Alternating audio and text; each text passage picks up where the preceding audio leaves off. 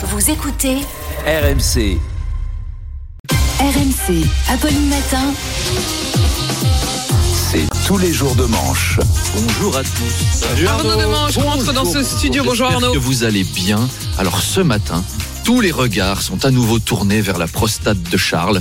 Pas, mais non, non. Alors ne, ne ramenez non. pas Pas tout à votre prostate. Charles. Elle va très Ne- elle va très bien, parfait. On est C'est- rassurés, Charles. C'est une amie à moi qui me disait ça de vous encore Oh. hier. Euh, donc nous partons en Angleterre. Car Buckingham a annoncé que le roi Charles était atteint d'un cancer, mais semble-t-il bénin. On était tous inquiets cette nuit, on n'a pas dormi. La preuve ce matin, Apolline est toujours en pyjama. Yes Ah, il l'a Oh fait. là là, t'es Ah oui. dur, Manu. Manu se moque de moi Non, honnêtement, elle, est- elle est Regardez la télé, splendide quand la tenue. Abandonnez la radio, regardez la télé. Alors officiellement, la Royal Prostate a été écartée de la liste des suspects, mais je pense que les médecins avaient quand même mis le doigt sur quelque chose dans cette histoire. Dites donc aujourd'hui, euh, le roi Charles, François Bayrou, c'est actu chaude pour les grandes oreilles. hein. Qu'est-ce qui va arriver à Danny Boone dans la matinée?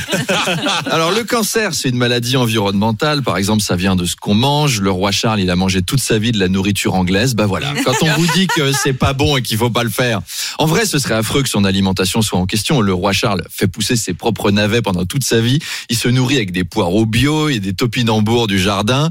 Donald Trump, il boit un grand verre d'eau de Javel tous les matins avec 30 Big Mac et lui, il a rien du tout. Quoi. La vie, la la vie est injuste. hein.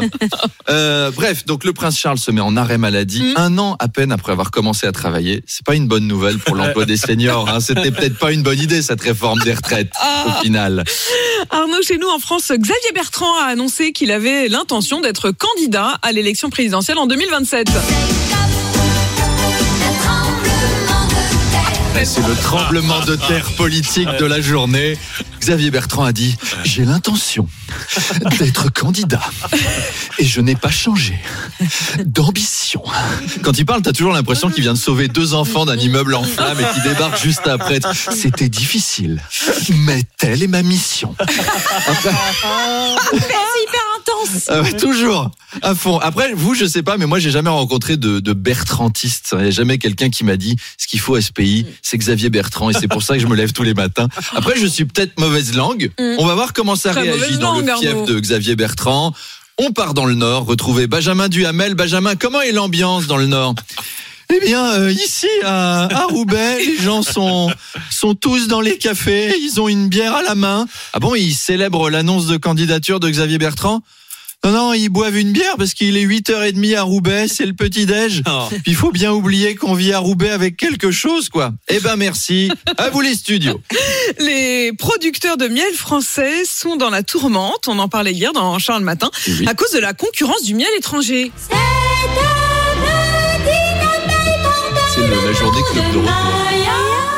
Donc c'est l'effondrement de la civilisation du miel, c'est la disparition de la civilisation maya.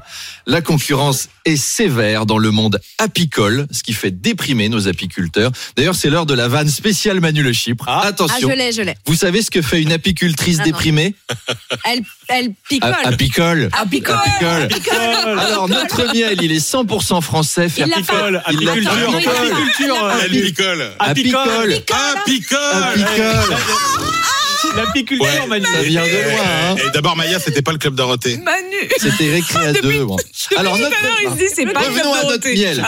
Il est 100% de français, notre miel. Il est fait par des abeilles en pleine santé. Alors, alors qu'on trouve euh, en supermarché des miels étrangers mélangés. Tout à C'est-à-dire, fait. Dans le même pot, t'as 30% de miel roumain, 20% de miel chinois, 10% Et tu mets un petit grec, drapeau français, ça Voilà. fait plaisir à tout le monde. C'est Mm. comme au kebab. C'est jamais 100% agneau dans la tour de viande. T'as 20% de chiens errants.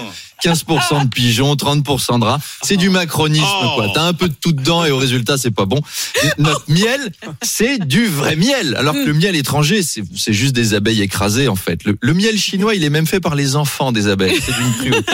Alors, j'ai une piste. Mm. Comment valoriser le miel français Oui. Si les apiculteurs qui vendent sur le marché nous écoutent, il suffit de prendre un pot en verre et dedans vous raclez les cotons-tiges de toute la Oh famille jusqu'à avoir un pot Non, c'est entier pas- de non, cérumen. Mais non, c'est pas Non. ça. Et non. vous mettez une étiquette miel de Roumanie ou miel du Kazakhstan et vous faites goûter aux gens sur une Oh. tartine. Ils vont dire ah c'est dégueu parce que c'est très amer. On a tous goûté quand on avait 6 ans et ils vont être dégoûtés et ils achèteront du miel français à la place du miel étranger. Pim pam poum. Merci Arnaud Demanche. C'est le conseil petit déjeuner. C'est sournois. Pour les Jeux Olympiques, Arnaud, l'État recherche des volontaires pour devenir agent de sécurité et fait maintenant appel aux retraités. Hein. Tremble Daesh Morissette, 82 ans, va être sur le qui-vive. Alors, la police, il y a eu un coup de feu dans un stade et une dizaine de noirs s'enfuient en courant très vite. Non, c'est la finale du 100 mètres, madame. Mais bref, ça permettra à Amélie Oudéa Castera d'avoir un poste pour ses jeux. Comme elle va se faire mettre à la retraite dans pas longtemps, a priori ce soir, on sait pas, bah, elle pourra faire la, vigile. Elle va inspecter les chaussures des gens. Oh mais vous avez des baskets Vous êtes un athlète Eh bien, les vestiaires sont là. Oh mais vous aussi, vous avez des baskets Vous êtes un athlète aussi Eh bien, les vestiaires sont là. Oh mais vous aussi, vous avez des baskets Bonne compétition. Oh encore un des baskets. Ça va nous mettre 60 000 athlètes sur une piste pour 8 personnes. Mais vous êtes, vous avez une cagoule et une kalachnikov. Vous êtes un touriste corse. Euh, oui, tout à fait, Hamdullah. Non, ben entrez, je vous en prie. Non, elle est quand même déconnectée. hein. Essayons d'avoir des agents de sécurité dignes de ce nom pendant ces jeux. Allez, à demain. Et à tout de suite pour le scoop avec François Bayrou, alors. Exactement, Arnaud. On vous retrouve demain matin, 7h20, 8h20.